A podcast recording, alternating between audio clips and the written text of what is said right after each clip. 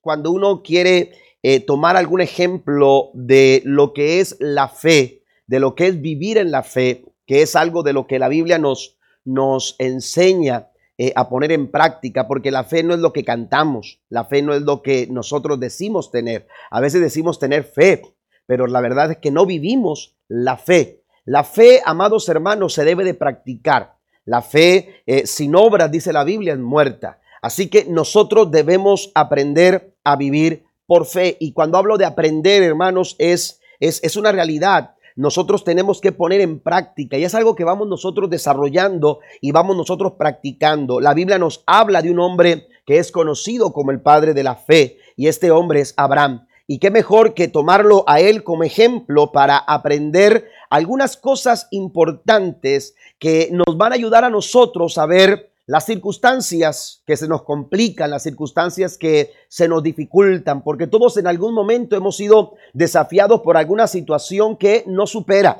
Amén. Que de pronto nos hace sentir incapaces de poder nosotros afrontar eh, tal situación y eh, eh, enfrentarla con éxito. Bueno, a través del ejemplo que encontramos en Abraham, vamos a, a descubrir cuatro pasos que podemos nosotros realizar para poder ver las circunstancias, las situaciones difíciles a través de los ojos de la fe o a través del lente de la fe. La Biblia nos habla en Génesis capítulo 24, versículo número 1, era Abraham ya viejo y bien avanzado en años, y Jehová había bendecido a Abraham en todo. La Biblia nos dice que Abraham era un hombre bendecido. Amén. Encontramos Abraham, no aquel, aquella misma persona eh, con, la que, con la que Dios eh, empieza a tratar estando en la tierra de sus padres. Ya para ese tiempo, ya para ese entonces, eh, tratando de entender un poco la expresión del versículo número, número uno del capítulo 24 de Génesis, cuando nos dice que ya era un hombre avanzado en años y era viejo. Amén. ¿A quién le gusta que lo llamen de esa manera, verdad? ¿A quién le gusta que le cuenten los años de vida? Bueno, para ese momento, mire, qué tan, qué tan importante no es, eh, es, poner atención a esto, que para, para cuando Dios empieza a tratar con Abraham en tierra de su padre, Abraham ya era un hombre maduro, ya era un hombre mayor, no era un joven, no era, no era una, eh, eh, eh, una, una, persona, hermanos, aleluya, que pudiera tener una expectativa de vida bastante, bastante amplia. Abraham era un hombre ya avanzado en al para ese momento, cuando solamente contaba con su esposa. Ellos no podían tener familia. Y entonces, el hecho de pensar que, que, que en aquel momento ya Abraham era un hombre maduro, era un hombre ya avanzado en edad, nos hace, nos hace de alguna manera tratar de entender el hecho de que la Biblia vuelve a señalar eh, o señala eh, que Abraham era ya viejo y que era un hombre avanzado, avanzado en edad. Para este momento quizás cualquiera pudiera esperar que las expectativas de Abraham, aleluya, fueran, fueran eh, bastante bajas, pensando en que en cualquier momento él ya, aleluya, habría de descansar de sus trabajos. A lo mejor algunos pensaban ya, al ser bendecido Abraham, ya lo único que le, que le, que le quedaba, ya lo único que podía esperar era, era llegar el momento de su muerte, el momento de su partida, empezar a preparar todo, empezar a preparar, aleluya, los papeles de la casa, empezar a preparar eh, eh, las situaciones para dejar todo organizado. Sin embargo, aún a pesar del tiempo, aún a pesar de que la, que la, eh, la edad de Abraham era una edad muy avanzada, la Biblia nos enseña que Abraham siguió manteniendo y sosteniendo su fe, siguió visualizando la vida, hermanos, a través de los ojos de la fe. Y cuando uno aprende a ver las circunstancias a través de los ojos de la fe, las cosas, hermanos, se miran de una manera completamente diferentes. Anhelaba el momento de ver cumplida cada una de las promesas que Dios había le había dado a él. Abraham anhelaba con que cada una de esas promesas tuvieran su cumplimiento. De hecho, ya Dios le había entregado a Isaac. Aleluya. Isaac, eh, eh, Abraham entendía que era el hijo de la promesa. Sin embargo, Abraham, aleluya, a su avanzada edad, aun cuando los años habían avanzado y no habían pasado de balde, aleluya, y su cuerpo ya estaba cansado, Abraham seguía creyendo por algo más. Abraham seguía, aleluya, creyendo por algo, por algo mayor. Abraham, aleluya, nos dice eh, eh, en experiencia que las promesas de Dios no acabaron con Isaac, que las promesas de Dios no quedaron en Isaac. Hay todavía, Isaac, hay cosas todavía que podemos esperar, aun cuando la circunstancia pareciera ejercer presión y pudiera estar, hermanos, aleluya, eh, presionando al punto de que nosotros dejemos de lado nuestros sueños. Podemos seguir soñando a pesar de las presiones. Podemos seguir soñando a pesar de las dificultades. Podemos seguir creyendo en grande a pesar de que las circunstancias pudieran decirnos, ya no hay forma y no hay manera, aleluya, de ver realizados tus sueños. Mire lo que dice la Biblia en Génesis capítulo 13 versículo 15 al 16. Esto lo tenía muy claro Abraham. Yo te doy toda esta tierra tan lejos como alcances a ver a ti y a tu descendencia como posesión permanente. Note cómo Dios le dice, te doy esta tierra a ti y a tu descendencia. A ti y a tu descendencia. Y te daré, dice el verso 16, tantos descendientes que como el polvo de la tierra será imposible contarlos. Abraham esperaba esto. Abraham esperaba el cumplimiento de esta promesa. Si bien ya Isaac estaba, aleluya, con él, ya Isaac era un muchacho, ya Isaac, aleluya, estaba en casa. Sin embargo, hermanos, Abraham quería asegurarse que esta promesa se cumpliera. Amén. Hay una parte de Dios aleluya, eh, eh, eh, hay una parte de Dios para el cumplimiento de las promesas. Pero para el cumplimiento de esas promesas también hay una parte nuestra que necesitamos nosotros realizar, que necesitamos nosotros. Dios hace su parte, nosotros tendremos que hacer la nuestra. En las promesas que encontramos en la Biblia, hermanos, las promesas del Señor establecen una condición. La Biblia dice, cree en el Señor Jesucristo y serás salvo tú y toda tu casa. Amén. Dios ha prometido salvar y alcanzar a cada uno de las integrantes de tu familia, pero para lograrlo tú tienes que creer. Dios le dice a Josué, aleluya, que estará con él. Dios le dice a él, yo te voy a prosperar. Dios le dice a él, yo te voy a bendecir. Pero esta bendición y esta prosperidad que yo te voy a dar eh, eh, tiene que ver con una condición. Y esa condición es que hagas y guardes todo lo que la palabra, lo que en la ley está escrito. Porque hasta entonces, hasta ese momento, cuando nosotros hacemos nuestra parte, Dios se compromete en darnos la promesa, pero nosotros tenemos que tener un compromiso de poder cumplir lo que Dios espera de nosotros en nuestra vida. Y esto lo vemos a través, amados hermanos, del lente de la fe. Cuando tú vives por fe, tú descubres, aleluya, que Dios está listo para cumplir cada una de las promesas que Dios ha hecho a través de su palabra a cada uno de nosotros. La Biblia nos enseña, amados hermanos, aleluya, que el apóstol Pablo vivía confiado. Así como Abraham estaba confiado de que Dios cumpliría su promesa, también Pablo se sentía confiado. Escribió en 2 Corintios capítulo 5 versículo 7, la nueva traducción viviente dice, pues vivimos por lo que creemos y no por lo que vemos. Amén. Dice el apóstol Pablo, yo no me muevo yo no tomo decisiones de acuerdo a lo que ven mis ojos eh, físicos. Yo no, yo no me dejo impresionar por las circunstancias. A veces las circunstancias te impresionan, eh, te intimidan, eh, te hacen retroceder, te hacen titubear, te confunden, no, no ves claridad. ¿Por qué? Porque estos ojos nos engañan. A veces tomamos decisiones porque las circunstancias nos amedrentan, nos asustan, nos da miedo dar el paso que tenemos que dar. Y entonces vivimos en confusión y estamos confundidos no sabemos qué hacer. Pero para esos momentos, dice el apóstol Pablo, necesitamos nosotros empezar a ver a través de los ojos de la fe. Porque cuando tú empiezas a ver a través de los ojos de la fe, no te dejas llevar por lo que ven tus ojos carnales. No te dejas llevar por lo que ven tus ojos físicos. Nosotros no nos movemos, no tomamos decisiones de acuerdo a lo que vemos, sino de acuerdo a lo que creemos. ¿Cuánto dicen amén a esto? Necesitamos tomar decisiones, necesitamos dar pasos, hermanos, que estén, aleluya, fundamentados en lo que nosotros creemos. Es importante llenarnos de fe, llenar nuestro corazón de fe, porque esto va a determinar la forma en que nosotros vemos cada circunstancia a la que nos enfrentamos. Pero mire, ¿por qué hablo de confianza? ¿Por qué hablo de que el apóstol Pablo se sentía tan confiado que escribió este versículo número 7 en 2 Corintios capítulo 5? Porque si usted va al versículo 6, el versículo 6 comienza diciendo el apóstol Pablo, vivimos confiados. Amén. Eh, el versículo 7 no es, no es un pensamiento aislado.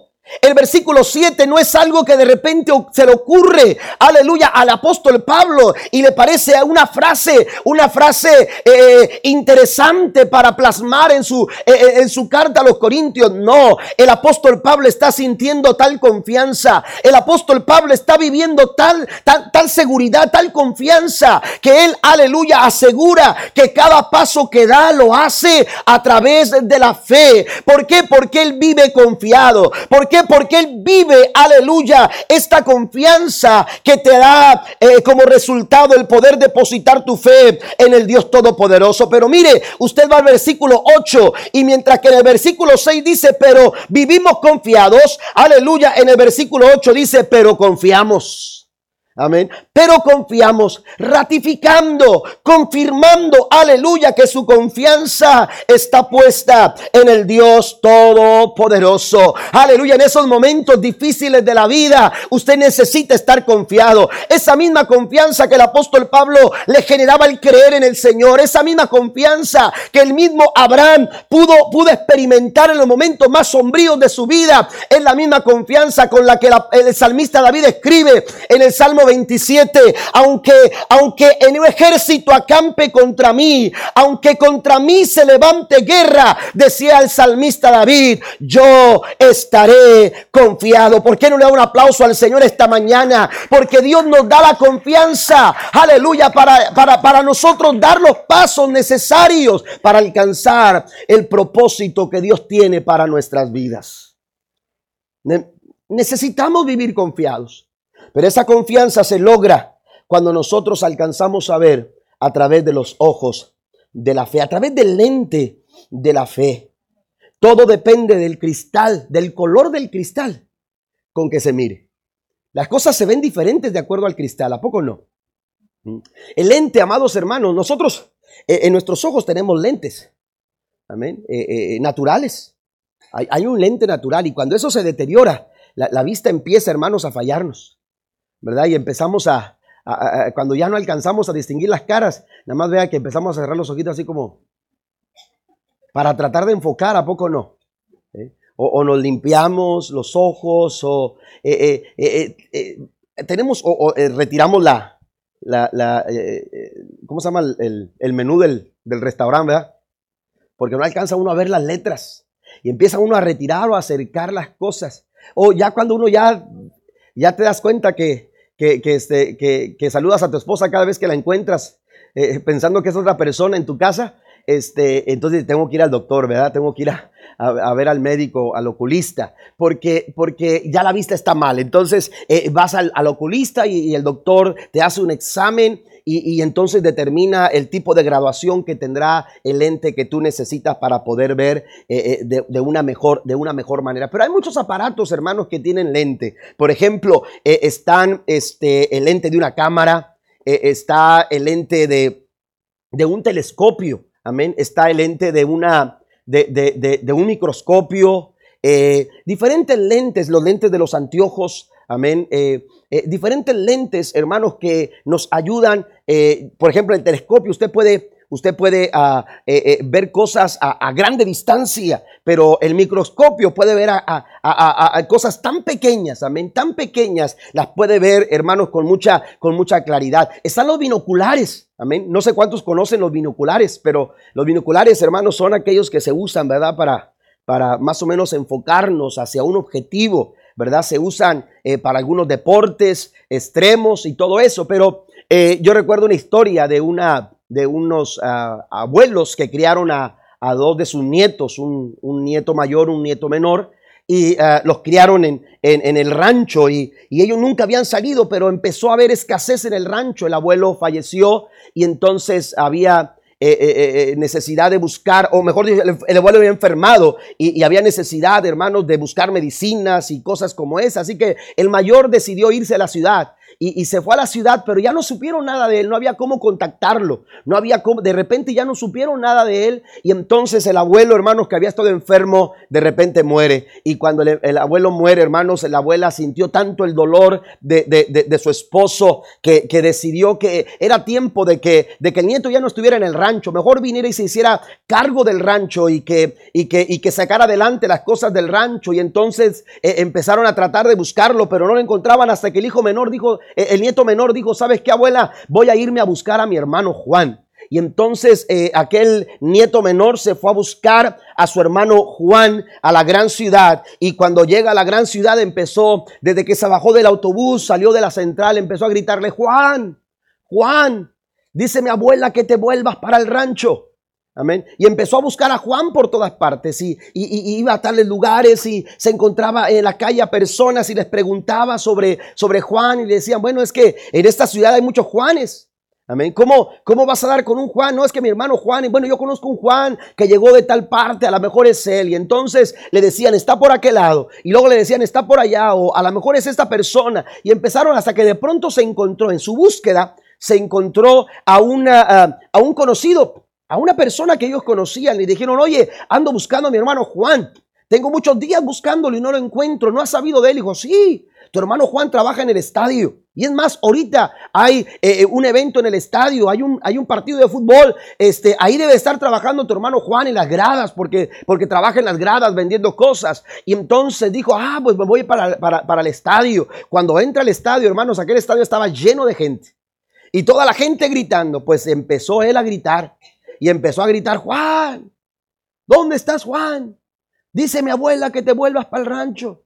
Y ese era su grito. Y andaba caminando por todos los lugares, Juan, Juan, Dice mi abuela que te vuelvas para el rancho. Cuando de repente, hermanos, una persona ya se cansó de escuchar el grito y dijo, oye, ¿cómo se te ocurre que vas a encontrar a Juan aquí en con tanta gente? Eh, eh, eh, ¿cómo, ¿Cómo se te ocurre que vas a hacer eso? Dijo, ves que mi hermano está trabajando aquí. Y, dijo, pero ya no puedes seguir gritando, tienes que hacer otra cosa, ya me cansaron tus gritos. Y de pronto le dijo, mira, ¿sabes qué? Búscalo. Y le dio unos binoculares.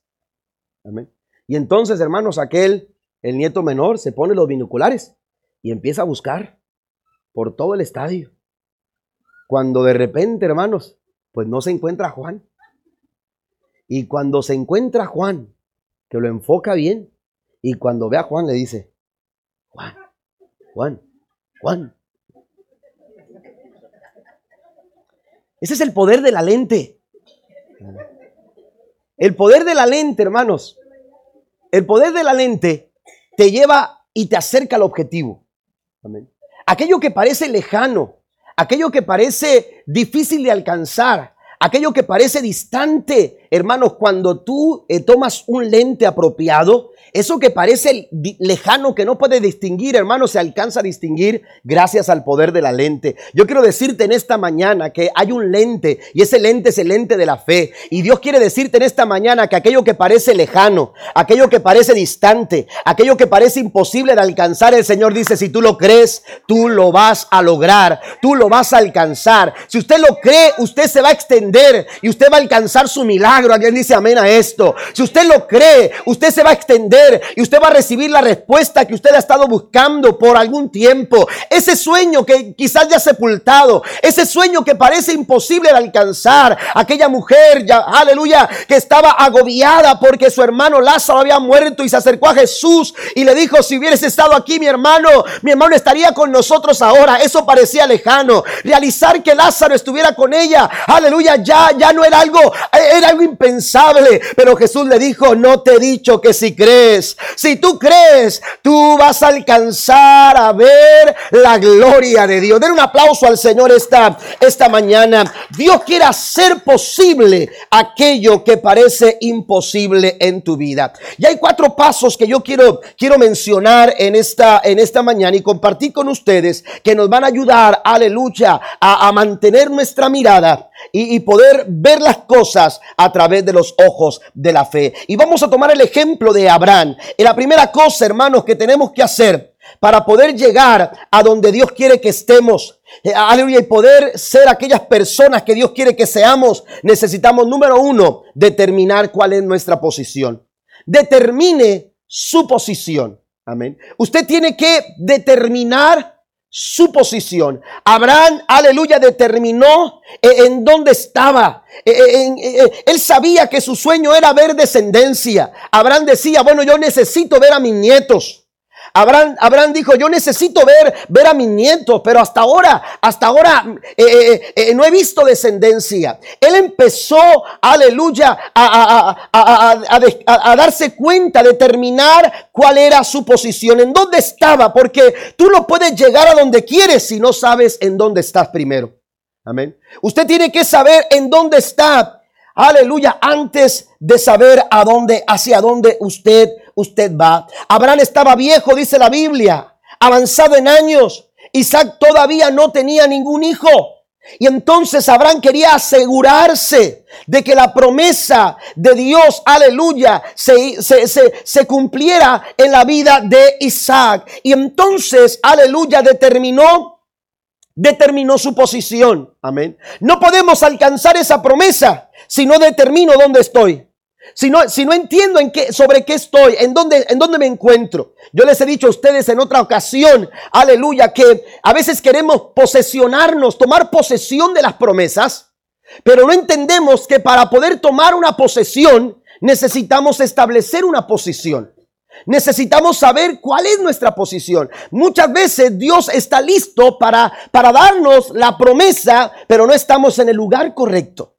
No estamos en el lugar donde Dios quiere que nosotros estemos. Para cuando Dios le dice a Abraham, sal de tu tierra, a tu parentela, a una tierra que yo te mostraré. Abraham tenía que entender que mientras estuviera ahí, mientras no saliera de su casa, mientras no saliera de su confort, mientras no saliera de su lugar de seguridad, mientras no saliera de la casa de sus padres, la promesa no se iba a cumplir. Por eso cuando, cuando él se da cuenta que, que, todavía le faltaba ver descendencia, él dijo, tenemos nosotros que entender cuál es la posición en la que estamos. Y hay muchas familias que no han realizado las promesas de Dios en su vida, no porque Dios no quiera hacerlo, hay matrimonios que no han alcanzado a realizar el cumplimiento de una promesa en sus vidas. Aleluya, no porque Dios no quiera restaurar el matrimonio, no es porque Dios no quiera bendecir el matrimonio. Lo que sucede es que estamos en una posición equivocada. A veces como padres tomamos una posición equivocada, como esposos, como hijos. A veces en nuestro caminar diario con Dios estamos tomando una posición equivocada. Dios quiere que determinemos nuestra posición a través de la fe. lo que hace la fe es que nos pone en la dirección correcta, en el lugar correcto. Aleluya. Y esto fue lo que sucedió con Abraham. Abraham creyó a Dios y, cuando creyó al Señor entendió que había un lugar en el cual él tenía que posicionarse. Porque mientras no te posiciones, no podrás posesionarte de las bendiciones del Señor. Amén. Necesitamos tomar la posición correcta. Necesitamos estar en el lugar correcto. Es fundamental, amados hermanos. La Biblia nos dice en Génesis capítulo 24, versículo 7, pero el Señor Dios del cielo, quien me sacó de la casa de mi padre, de mi tierra natal, prometió solemnemente dar esta tierra a mis descendientes. Él enviará a su ángel delante de ti y se encargará de que encuentres allí una esposa para mi hijo. Había que dar el paso, había que tomar la posición correcta, pero esto no era fácil. ¿Por qué? Porque Abraham ya no podía ir a buscar esposa. Esto a lo mejor, hermanos, aleluya, para nosotros es, es, es algo eh, difícil de comprender, pero en aquellos tiempos los padres, hermanos, aleluya, se encargaban de buscar al mejor candidato o a la mejor candidata, hermanos, para casar a sus hijos. Amén. Eh, uno, uno, uno eh, eh, y esto es algo, ah, es una inquietud razonable la de Abraham. Él, él quería una buena mujer para su hijo. Amén. Él quería una buena esposa para su hijo. Pero, pero él ya no podía ir a buscarla. Y entonces dice la escritura que le dijo a su siervo, al que había estado con él mucho tiempo, e, e, el siervo ya lo conocía, él sabía cuáles eran sus valores y entonces le dijo, quiero que tú, te, tú, tú, tú vayas a la tierra de donde Dios me sacó y vayas a buscar entre, entre mi gente una mujer que pueda ser una buena esposa para mi hijo. Amén. Que pueda ser una buena esposa, una buena compañera para mi hijo. Nosotros también tenemos esas inquietudes. Amén. Seguramente usted ora por sus hijos y usted le ora a Dios y le dice, Señor, eh, eh, eh, oro para que mi hijo tome una buena decisión a la hora de, tener su novia buscar la pareja, aleluya, su, su compañera o su compañero a la hora de casarse. No queremos que nuestros hijos se equivoquen. ¿Quién quiere ver a sus hijos eh, en un matrimonio destruido? ¿Quién quiere ver a, sus hijos, aleluya, eh, fracasando eh, en su intento de ser feliz? Nadie. Así que lo que hacemos es que los aconsejamos, oramos por ellos. Esta semana yo hablaba con, uno de mis hijos, eh, con Caleb, le, empezaba a platicar con él sobre eh, eh, este, la forma de relacionarse con las personas y, le decía, mira, cuando tú te relacionas con una persona, un amigo o una amiga, tú tienes que saber que la voluntad de Dios siempre tiene que estar ahí presente. Y si esa persona, si esa persona te, te aleja de la voluntad del Señor, si, si esa persona te aleja de Dios, entonces esa relación no está dentro de la voluntad del Señor. Si tú estás eh, buscando una novia, tú tienes que saber que esa persona eh, eh, tiene que estar dentro de la voluntad del Señor. Y si esa persona te aleja de, buscar al Señor, de agradar a Dios, de, estar bien delante de los ojos de Dios, entonces esa persona no es saludable para ti y, y esa persona no es la voluntad del Señor para tu vida. Amén. Dios no te va a llevar, su voluntad no te va a llevar a relacionarte con esas personas que te alejan del Señor, que te alejan de Él. Él tiene la persona indicada. Y, para ello tú tienes que orar y para ello tú tienes que buscar la guianza del Señor y tomar decisiones acordes, alineadas a, lo que Dios quiere para tu vida. Amén. Entonces, e, es, es, es, entendible el hecho de que Abraham quería asegurarse que la, que la persona con la que su, esposo, su, hijo se casara, aleluya, fuese una buena mujer. Así que le dijo, mira, no vamos a tomar mujer de las, de las, de las hijas de los cananeos. Amén. No queremos ese tipo de personas, aleluya, para, para, para, mi hijo. Así que lo que quiero que hagas, le dice a su siervo, quiero que vayas a la casa de mi padre, de mi tierra natal, y entonces, aleluya, vayas y busques ahí, aleluya, una esposa que sea una buena mujer para, para mi hijo. Amén. Pero ante esta situación, a veces las, eh, eh, las circunstancias nos hacen atemorizarnos y nos hacen de pronto, aleluya, sentirnos incapaces de lograr a realizar lo que queremos. La Biblia nos enseña, amados hermanos, aleluya, que cuando Eliezer entendió la magnitud de lo que se le estaba pidiendo, eh, de pronto se sintió inquieto por equivocarse y dijo, bueno, ¿y si me equivoco? ¿Qué tal si no busco lo que tú esperabas? ¿Qué tal si las cosas no van? De hecho, le dijo a Abraham, le dijo, ¿y qué tal si eh, eh, eh, elijo a la persona, pero esa persona no quiere venir? ¿Qué vamos a hacer ante esta situación? Pero Abraham, amados hermanos, sabía cuál era su posición. Hay circunstancias en la vida, hermanos, que de pronto te dicen no se puede, no se va a lograr. Por más que lo intentes, no lo vas a lograr. Por más que te esfuerces, no, no. por más que tú busques, no lo vas a encontrar. Aleluya. Pero Abraham entendió que cuando tú ves a través de los ojos de la fe, amén, tú determinas cuál es tu posición. Tú determinas cuál es tu lugar. Pero también determinas, aleluya, que Dios está en control de todas las cosas. ¿Usted lo cree? De que Dios ha tomado control de todas las cosas. El problema es que a veces nosotros permitimos que las circunstancias tomen el control de nuestras vidas. Y entonces tomamos decisiones de acuerdo a las circunstancias y nos equivocamos.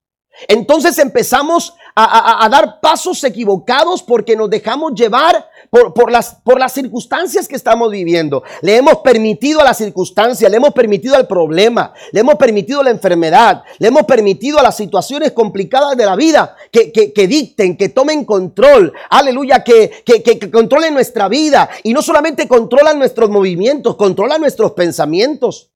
Cuando empezamos a preocuparnos. Y empezamos a preocuparnos tanto, aleluya, que ya no, ni siquiera podemos estar en paz en nuestros pensamientos. Ni siquiera podemos estar tranquilos en nuestra, en nuestra forma de pensar. ¿Por qué? Porque la circunstancia ya ha controlado, ha tomado el control de nuestras vidas. Este hombre, Eliezer, siervo de Abraham, aleluya, de pronto se sintió intimidado por las circunstancias y él dijo, ¿qué, tal si las cosas no salen, aleluya, como, como se esperan? Sin embargo, para esos momentos, aleluya, complicados, para esos momentos cuando la circunstancia pareciera decirnos que no se puede lograr el sueño, Abraham entendió, aleluya, a través de los ojos de la fe. Y le dice en el versículo 7, aleluya, el Dios del cielo, quien me sacó de la casa de mi padre, prometió solemnemente, aleluya, dar esta tierra a mis descendientes. Dice, Él enviará a su ángel delante de ti y se encargará de que encuentres allí una esposa para mi hijo. Abraham estaba tan, tan confiado, aleluya, por lo que él estaba viendo a través de la fe, que no había lugar para equivocaciones, no había lugar para suposiciones, no estamos suponiendo que vas a encontrar a alguien, Dios se encargará. Cuando las circunstancias toman control, amados hermanos, estamos limitando, aleluya, la actuación de Dios en nuestra vida, pero cuando empezamos a entender nuestra posición y nuestra posición está delante de la presencia del Señor, entendiendo que mientras que nosotros no podemos, Él lo puede todo, mientras que nosotros se nos dificultan muchas cosas, para Dios no hay nada imposible. Aleluya. Cuando entendemos cuál es nuestra posición. Aleluya. Quien está a cargo de nuestra situación no son las circunstancias. Quien está a cargo de nuestro problema no son las situaciones a las que nos enfrentamos todos los días. Ni a nuestros pensamientos que se generan. Aleluya. Queriéndonos intimidar y queriéndonos hacer retroceder. Quienes están quien está a cargo de nuestra vida es Jehová de los ejércitos. ¿Cuántos alaban al Señor? ¿Quién está a cargo? ¿Quién es el que está a cargo? Tu respuesta determina tu posición. ¿Quién está a cargo de tu familia? ¿Quién está a cargo de tu casa? Si las circunstancias están a cargo de tu casa, preocúpate. ¿Mm? Pero si Dios está a cargo de tu situación, si Dios está a cargo de tu casa, si Dios está a cargo de tu matrimonio, ya no permitas que, que las circunstancias controlen. Tu vida. Mire, la Biblia nos habla de Daniel en el capítulo 6. Daniel enfrentó acusaciones eh, injustamente. Si usted puede leer todo el capítulo 6 de Daniel, se dará cuenta que se preparó toda una, una artimaña en contra de Daniel. Aleluya, para que pudiera ser acusado. Y, la sentencia, él fue acusado y fue sentenciado injustamente al grado de que lo echaron a, una fosa o a un pozo lleno de leones hambrientos. La Biblia nos enseña en, el capítulo 6 de Daniel, aleluya, que que, que, Daniel fue acusado injustamente, pero no hubo manera de defenderse. El mismo rey que de alguna manera Darío quiso, quiso ayudarlo, se dio cuenta que era imposible y dijo, le dijo a Daniel, por más que yo quiera, no puedo, Daniel. Por más que yo quiera ayudarte, no puedo. ¿Por qué? Porque está, está el edicto, yo mismo lo he firmado sin darme cuenta. Y entonces, ¿cómo puedo ir en contra de algo que yo mismo firmé? Estoy incapacitado, incapacitado para ayudarte. Estoy amarrado de, de manos. No te puedo ayudar. Y entonces Daniel le dijo, no te preocupes. La Biblia dice que lo lanzaron al foso de los leones. Aleluya, esa noche, aleluya, cualquiera pudiera pensar que Daniel estaba preocupado, pero ¿sabe qué? Así como Abraham, así como Pablo, así, aleluya, como David, también Daniel estuvo confiado en el Señor. Porque cuando tú ves las cosas a través de los ojos de la fe, hermanos, aleluya, lo que vemos, el panorama se ve completamente diferente. Esa noche, escuche lo que le voy a decir, esa noche Darío no pudo dormir y usted lo puede constatar en la Biblia.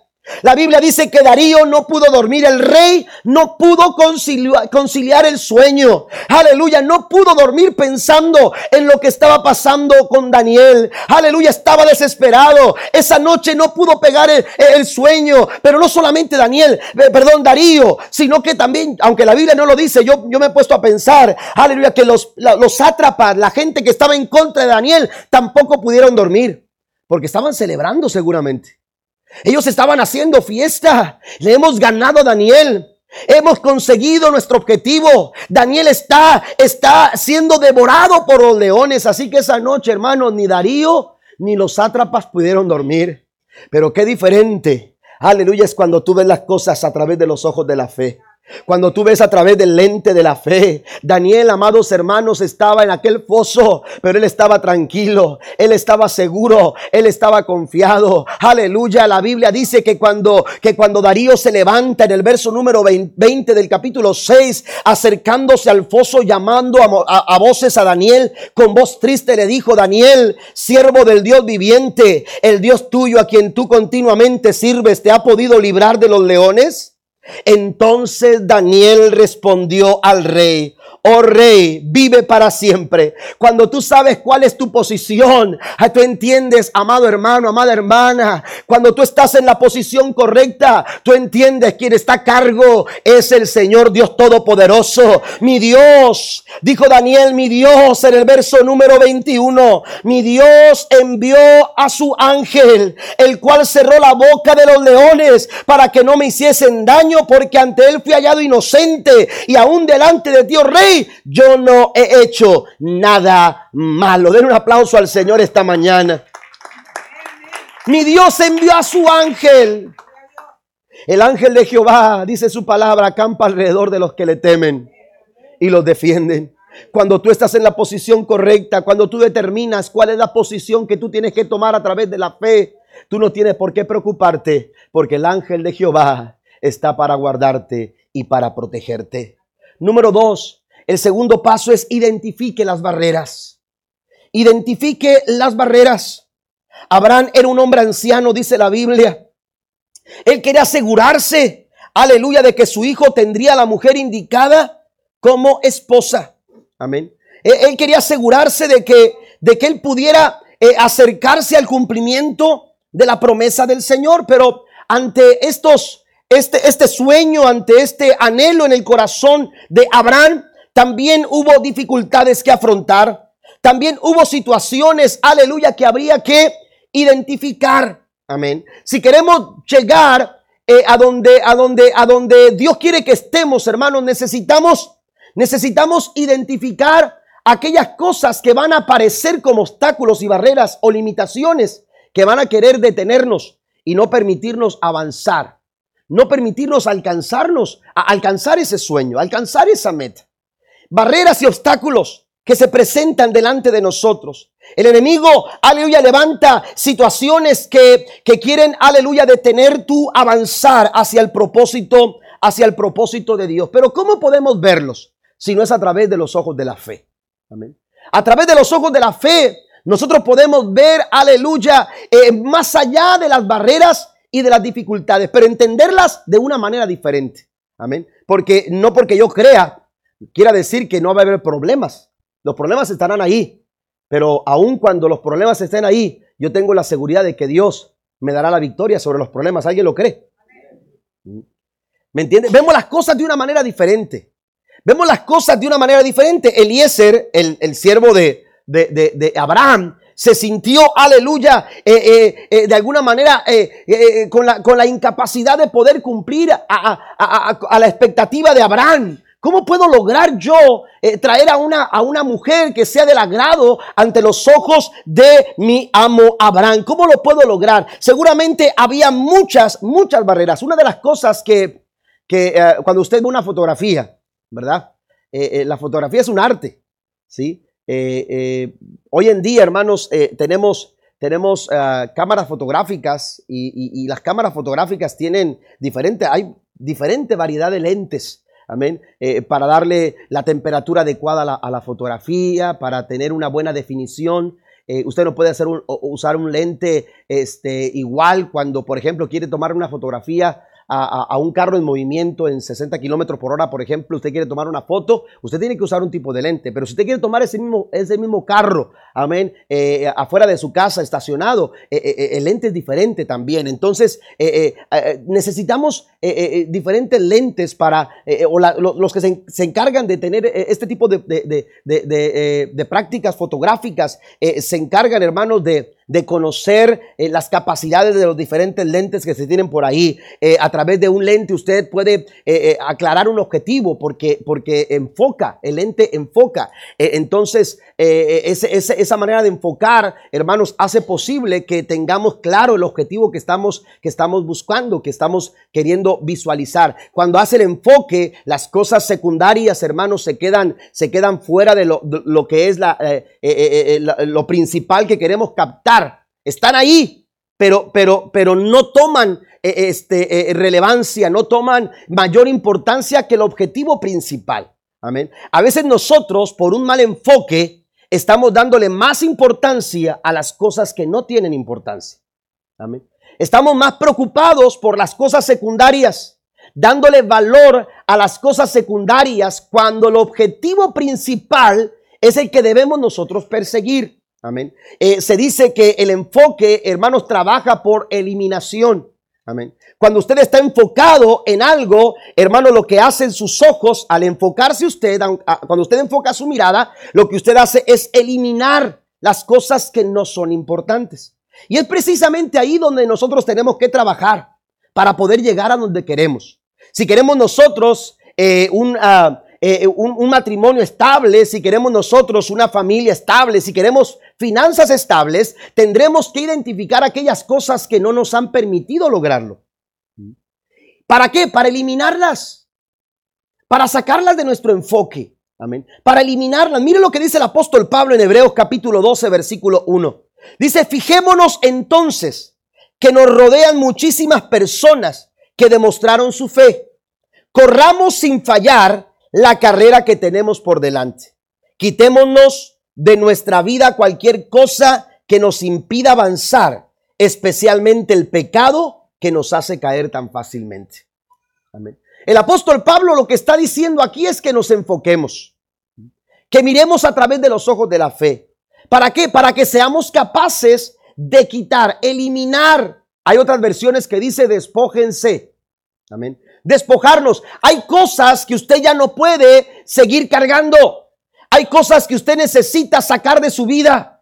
Hay pensamientos, hay formas, hay maneras que han estado ahí en nuestra mente, en nuestras actitudes, dañando nuestras actitudes, eh, llevándonos a actuar de una manera equivocada. Y, y está comprobado de que no nos han dado solución a los problemas, pero seguimos ahí, seguimos queriendo luchar de la misma manera queremos seguir intentándolo de la misma manera. No, no se trata de esa forma. Necesitamos tener la capacidad de eliminar aquellas cosas. Mire, yo acabo de predicar el martes sobre, sobre la pesca milagrosa y, y uh, eh, cómo Dios trató con eh, Simón eh, en un momento determinado, después de haber enseñado después de haber compartido la palabra a la multitud, llega un momento, llega un punto cuando ya no se trata de la multitud, ahora se trata de Pedro y de lo que Dios quería hacer con Pedro. Amén. Y entonces Jesús desafía a Pedro a lanzar las redes eh, al mar o, al lago para poder, para poder eh, sacar peces. Pero Pedro dice, Señor, toda la noche lo hemos intentado. Y hemos hecho lo que el libro nos dice, el libro del pescador. Si usted no ha comprado ese libro, cómprelo cuando vaya a la pesca. No, no es cierto. El manual del pescador. no. Eh, todo lo que el libro dice, todo lo que las prácticas que hacemos, eh, que son comunes para poder pescar, eh, ahí está. pero, pero no conseguimos nada. La forma en que tú, aleluya, enfrentas las circunstancias, si tú lo enfrentas de acuerdo a tus, a tus formas, de acuerdo a tus pensamientos, de acuerdo a tus posibilidades, hermanos, seguramente las redes vendrán, volverán a salir vacías. Pero Pedro entendió que ahora había que mirar las cosas de una manera distinta. ¿Y sabe qué le dijo a Jesús? Señor, lo hemos intentado toda la noche y no hemos conseguido nada, pero ahora por tu palabra, por tu palabra, vamos a eliminar aquellas cosas que no nos han dado buenos resultados. A lo mejor es una actitud que tú has tomado con tu esposo. Y tú dices, es que pastor, yo estoy lidiando con esta situación en, mi matrimonio y mi esposo no cambia. Bueno, la pregunta es, ¿ya cambiaste tú? La pregunta es, ¿ya tomaste esas actitudes de acuerdo a lo, a, lo que Dios espera de, de, una mujer o de un hombre dentro del matrimonio? Porque a veces queremos realizar sueños sin sacrificar algunas cosas que Dios está pidiendo que sacrifiquemos. que el Señor está pidiendo que quitemos. Dice el apóstol Pablo, quitemos cualquier cosa. ¿Qué es esa cosa? ¿Qué son aquellas cosas que, que nos están limitando? ¿Qué son aquellas cosas que nos han detenido? ¿Qué son aquellas cosas? A veces es una mala actitud, como lo he mencionado. A veces, hermanos, son eh, eh, malos, mm, malos hábitos. Queremos tener una, una, una, cuenta de banco, queremos tener eh, el terminar el pago de la casa, queremos tener, no queremos tener deudas. Queremos que Dios nos haga el milagro de cancelar nuestras deudas. Pero seguimos teniendo malos hábitos financieros. Están muy serios, hermanos. Pero seguimos teniendo malos hábitos financieros. No somos capaces de, establecer un plan financiero, un presupuesto financiero eh, eh, para poder resolver esas situaciones. Tenemos que aprender a eliminar aquellas cosas que necesitamos sacar, aleluya, eh, de nuestro alcance, porque nos están deteniendo un mal hábito, una mala actitud, una mala conducta. Una mala conducta, hermanos. Aquí el apóstol Pablo dice, y el pecado que fácilmente nos hace caer. Vamos a identificar esas barreras, vamos a identificar esas limitaciones, vamos a, identificar, pero no para que, para que sigan estando ahí, no, vamos a identificarlas para quitarlas. Vamos a quitar esos obstáculos, vamos a quitar todo ese tipo de cosas, hermanos, que están ahí deteniéndonos y que no nos están permitiendo avanzar. Amén. Dios está hablando a nuestros corazones y tenemos nosotros que, aleluya, eliminar cualquier cosa aleluya, que nos esté deteniendo para avanzar hacia el propósito que Dios quiere cumplir en nuestra vida. Si en el primer punto hablé de que las circunstancias quieren controlarnos, en el segundo punto hay que entender algo, hermanos, que las circunstancias quieren condicionarnos. ¿Mm? Y a veces estamos permitiendo que un obstáculo nos condicione. ¿eh? Y estamos condicionados en nuestras decisiones por el obstáculo. Y estamos condicionándonos. Y a veces es, obstáculo, hermanos, es el perdón. No soltar el perdón. Y estamos condicionados en nuestra relación matrimonial. ¿Por qué? Porque no queremos perdonar alguna ofensa en el matrimonio. ¿Eh? Y estamos condicionados, hermanos, en nuestras finanzas. ¿Por qué? Porque, porque no queremos, hermanos, establecer, eh, eh, reconocer que hemos manejado equivocadamente las finanzas. Amén, lo hemos dicho. A veces permitimos que las finanzas nos dominen a nosotros. Tomen control de nosotros. El dinero nos controla cuando no, cuando no hacemos un, buen presupuesto. Entonces es importante, hermanos, que nosotros entendamos que hay barreras que no pueden seguir estando ahí. Hay limitaciones que no pueden seguir estando ahí. Hay obstáculos que no, no pueden seguir estando ahí. Pero para poder deshacernos de ellos, necesitamos empezar a ver las cosas a través de los ojos de la fe. Número tres, vamos al punto número tres. Bueno, antes de ir al punto 3 de Filipenses 4:13, puedo enfrentar cualquier situación porque Cristo me da el poder para hacerlo. Es la palabra de Dios para todos. La versión palabra de Dios para todos dice que podemos enfrentar cualquier situación porque Cristo me da el poder para hacerlo. Tercero, además, hermanos, aleluya, de, de eh, eh, eh, determinar nuestra posición, además de identificar las barreras, también es importante establecer un plan. Bueno, ¿cuál es el plan que nosotros eh, eh, vamos a caminar? Y usted dice de pronto, pastor, pero estamos hablando de fe. Pensamos que, que la fe es la aventura, caminar en la aventura. A veces creemos que la fe es caminar a la aventura, en lo incierto. Pero la verdad, hermanos, es que caminar por fe o caminar en la fe es caminar de la forma más segura. Amén. Podemos caminar de la forma más segura cuando nosotros caminamos por la fe. Y hacer planes no está en conflicto con una vida de fe. Es que yo no puedo hacer planes porque yo soy un hombre de fe. No, no, no. usted puede planificar en fe. Usted puede planificar, aleluya, eh, eh, en fe, creyéndole al Señor, buscando su dirección, buscando su guianza buscando, aleluya, su, eh, la forma en que Él quiere que hagamos las cosas. Se pueden hacer planes en fe. Jesús dijo, ¿quién de vosotros, en Lucas capítulo 14, dijo, ¿quién de vosotros queriendo edificar una torre? Lo primero que hace es sentarse. ¿Para qué? Para empezar a planear. Para empezar a, determinar, bueno, tengo lo que necesito para poder eh, eh, hacer el trabajo, tengo lo necesario, tengo lo que, lo que voy, a, voy, a, voy a, necesitar en el futuro para no quedarme a medias. ¿Cuántos, cuántos trabajos, cuántas, cuántos esfuerzos, hermanos, se vienen abajo? ¿Por qué? Porque no se hizo un buen plan. ¿Por qué? Porque no estamos trabajando, aleluya, a través de un plan. El plan no está en conflicto con una vida de fe. Se puede hacer eh, planes, se puede planificar en la fe. Así lo encontramos en la palabra del Señor. Y mire, me llama la atención que eh, este hombre llamado eh, Eliezer, Génesis capítulo 24, versículo 12, dice, y dijo, oh Jehová Dios de mi Señor Abraham, dame te ruego el tener hoy buen encuentro y haz misericordia con mi Señor Abraham. He aquí yo estoy junto a la fuente de agua. Note esto, y las hijas de los varones de esta ciudad salen por el agua. Amén. Eh, él sabía que las muchachas, las doncellas, habrían de llegar a aquel lugar para tomar agua. Amén. O buscar agua en sus cántaros. Note el verso 14. Sea pues que la doncella quien yo dijere, baja tu cántaro, te ruego para que yo beba. Ella respondiere, bebe y también daré de beber a tus camellos, que sea esta la que tú has destinado para tu siervo Isaac, y en esto conoceré que habrás hecho misericordia con mi Señor. Mire qué tremenda, qué tremenda forma de actuar de, de, este, de este siervo. Amén. De este hombre. Él no se lanzó a la aventura, él no quería equivocarse, él quería, él quería eh, eh, actuar de acuerdo, aleluya, a, la voluntad de Dios. Él, él, quería encontrar a la, a la, persona indicada, aleluya, para el cumplimiento de la promesa de Dios. Eh, él, él, quería estar seguro y entonces diseñó un plan diseñó un plan. El que no planifica para la, para la victoria está planificando para la derrota. Cuando no planeamos nuestras victorias, estamos planeando nuestras derrotas. ¿Está conmigo? Amén. Cuando no hacemos un plan, eh, eh, cuando no determinamos cuáles son los pasos que vamos a dar, eh, estamos caminando, amados hermanos, de una manera insegura. y la fe no es insegura.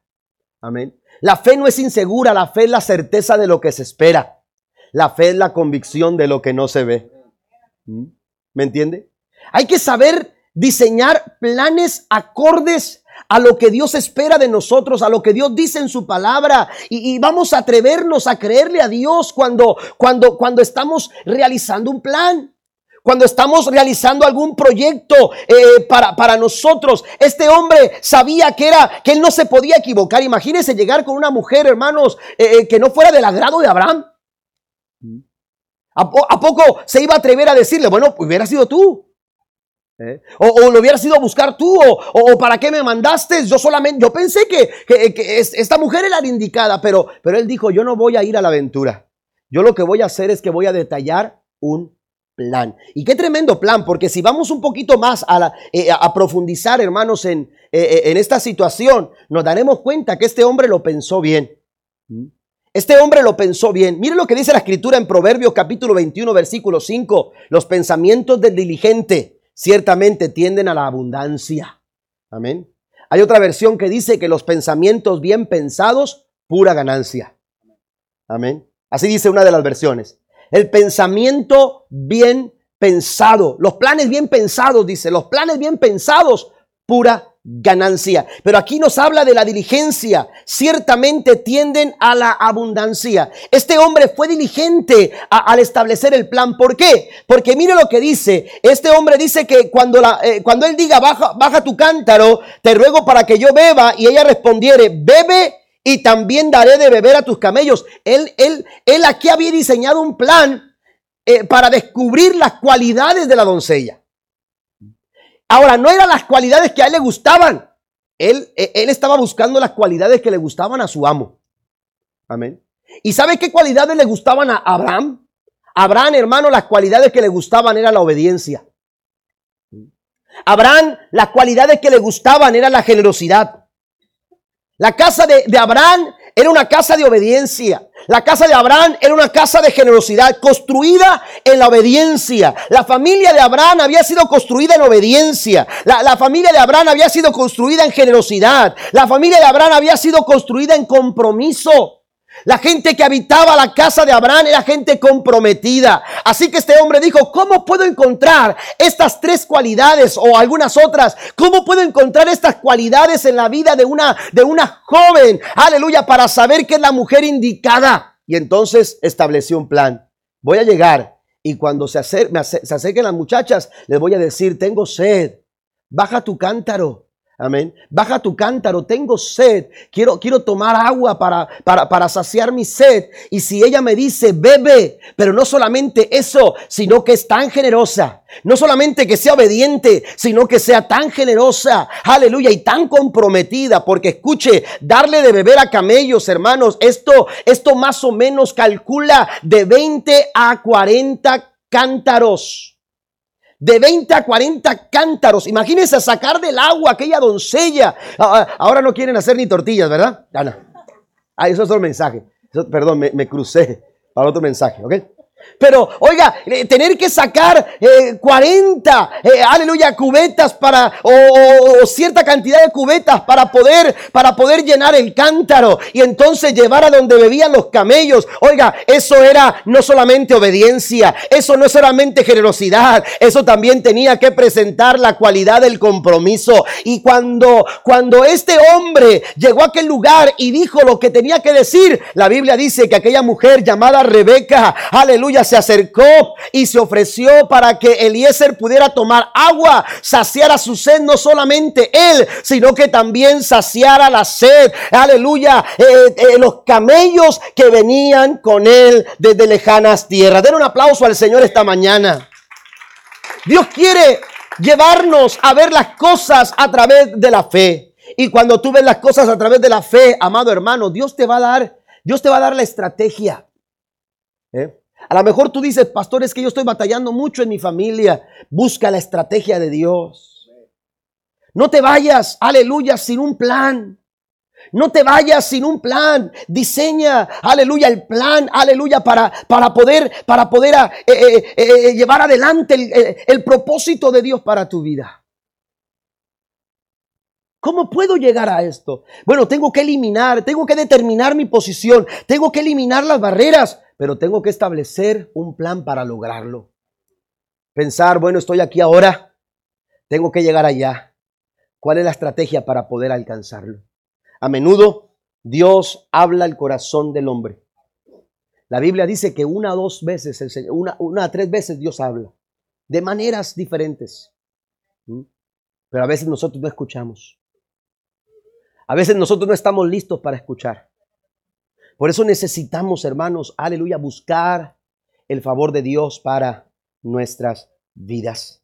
Y esto fue lo que hizo Eliezer. Eliezer dijo, oh Jehová Dios de mi Señor, te ruego el tener hoy un buen encuentro y haz misericordia con mi Señor Abraham.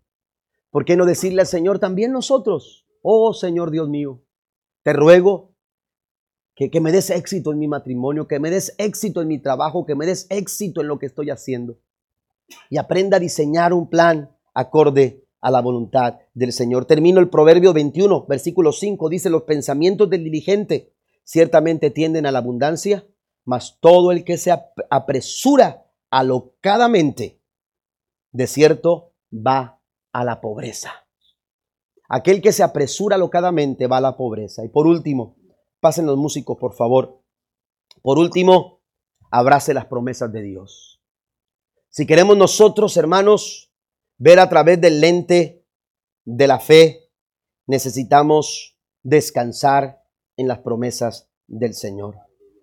No se sorprenda del maravilloso poder de una promesa dada por Dios. La promesa tiene la, la promesa tiene la capacidad, escuche lo que voy a decir. Las promesas de Dios tienen la capacidad, aleluya, no solamente de darnos una expectativa alta, sino de sostenernos hasta alcanzar nuestras expectativas. Dios se compromete no solamente a decirte lo que Él quiere hacer contigo, sino que Él va a proveer todo lo que tú necesitas para que tú lo puedas lograr y para que tú lo puedas alcanzar. Dios pone la visión, pero no solamente la visión, Dios pone la provisión en otras palabras, Dios va a financiar tu sueño. Dios va a financiar lo que tú lo que tú quieres alcanzar, pero para ello tú necesitas descansar en las promesas del Señor. Amén. Descansar en las promesas de Dios. Si no descansamos en las promesas de Dios, hermanos, podemos tener muchos recursos, pero no vamos a lograr absolutamente nada. Amén. ¿Sabe por qué Dios le dijo a Gedeón, Gedeón, tienes que decirle al pueblo que, que, que los que tengan miedo se vayan? ¿Sabe por qué? Porque, porque Dios no quería que Gedeón descansara en la fuerza de su ejército. Dios quería que Gedeón descansara en las promesas que Dios había dado a Gedeón y que habría de cumplir. Y a menudo, hermanos, descansamos eh, eh, en nuestros recursos. A veces descansamos en nuestras posibilidades, descansamos en nuestras capacidades. Y Dios lo que quiere es que aprendamos a descansar en las promesas maravillosas de nuestro Dios. Aún, cuando, cuando Abraham sentía que, que su tiempo estaba para terminar, era un hombre viejo y avanzado en años, dice la Biblia. Aun cuando él sentía que su tiempo estaba para terminar, aun cuando, cuando él no estuviera presente a la hora de elegir una esposa para su hijo Isaac, Abraham, hermano, no estaba preocupado. Abraham no estaba intranquilo. Abraham estaba confiado. ¿Sabe por qué? Porque estaba de por medio una promesa. Porque estaba de por medio una promesa. Volvemos a Génesis 24, versículo 7. Pues el Señor, Dios del cielo, quien me sacó de la casa de mi padre y de mi tierra natal, prometió solemnemente dar esta tierra a mis descendientes. Póngase de pie conmigo, por favor. Dios comprometió su palabra Dios puso de por medio una promesa. Así que, ¿por qué me voy a preocupar? ¿Por qué me voy a angustiar? ¿Por qué me voy a afligir? ¿Sabe que la preocupación, hermanos, la preocupación toma lugar en nuestra vida? Porque, porque dependemos de muchas cosas que no tenemos. Porque estamos esperanzados en, en situaciones que nosotros no podemos resolver. Porque tratamos de alguna manera de encontrar solución a través de situaciones que no lo pueden lograr. Por eso nos preocupamos tan fácilmente. Por eso, por eso nuestro día cambia tan fácilmente. ¿Por qué? Porque, porque no estamos dependiendo de Dios. Porque no estamos abrazando las promesas del Señor. Yo he dicho en otra ocasión que las promesas del Señor son como un pedazo de madera cuando de repente una inundación repentina nos alcanza. Ese pedazo de madera, hermanos, es tu única, tu única salida. Ese pedazo de madera, hermanos, es tu único recurso. Ese pedazo de madera, aleluya, es tu única salvación. Las promesas del Señor, las promesas del Señor son fieles. Las promesas del Señor son verdaderas. Y no importa cuál sea la circunstancia por la que tú estás pasando. Ahora mismo, esa circunstancia puede estar infringiendo presión, ejerciendo presión sobre tu vida. Abraham eran sus años. Abraham eran sus años y decía, yo no sé si mañana veré el mañana, yo no sé si, si tenga tres meses todavía, yo no sé cuánto tiempo me quede, pero eso estaba ejerciendo presión en la vida de Abraham. Y hay un sueño que yo quiero alcanzar. Yo no sé cuáles sean las presiones que ahora mismo se ejerzan sobre tu vida. Yo no sé cuál es, pero lo que sí sé es que el mismo Dios, el mismo Dios que prometió estar con Abraham, es el mismo Dios que te dice en esta mañana, yo estoy contigo. No te dejaré, no te voy a desamparar. Abrázate de esa promesa. Abraza la promesa de Dios. Abrázala con toda tu fuerza porque esto va a traer consolación a tu alma. Esto va a traer refugio a tu corazón en los momentos más difíciles de tu vida. Todo depende del color de cristal con que se mire. La pregunta es, ¿a través de qué lente estás viendo tu vida? ¿A través de qué lente estás viendo las circunstancias de tu vida? Si estás viendo las circunstancias de tu vida a través de un lente equivocado, te vas a frustrar, te vas a sentir aleluya, fracasado, te vas a sentir deprimido, te vas a sentir angustiado con mucha facilidad. Pero si tú ves a través de, de la lente de la fe, pero si tú ves a través de los ojos de la fe, la Biblia dice en Hebreos capítulo 12, versículo 2, puestos los ojos en Jesús, el autor y consumador de nuestra fe. Ahí no hay fracaso. Ahí no hay fracaso. Ahí no hay lugar a la equivocación. Cuando tú pones tu mirada en, los ojos, en, la persona de Cristo, hermanos, tú vas a encontrar lo que tú necesitas. Ese sueño que parece distante, el Señor lo va a realizar en tu vida. ¿Alguien lo cree esta mañana? Esa situación en tu familia que parece, aleluya, imposible de resolver, el Señor lo va a resolver en esta mañana. Porque para Él no hay nada imposible. ¿Alguien lo cree en esta mañana?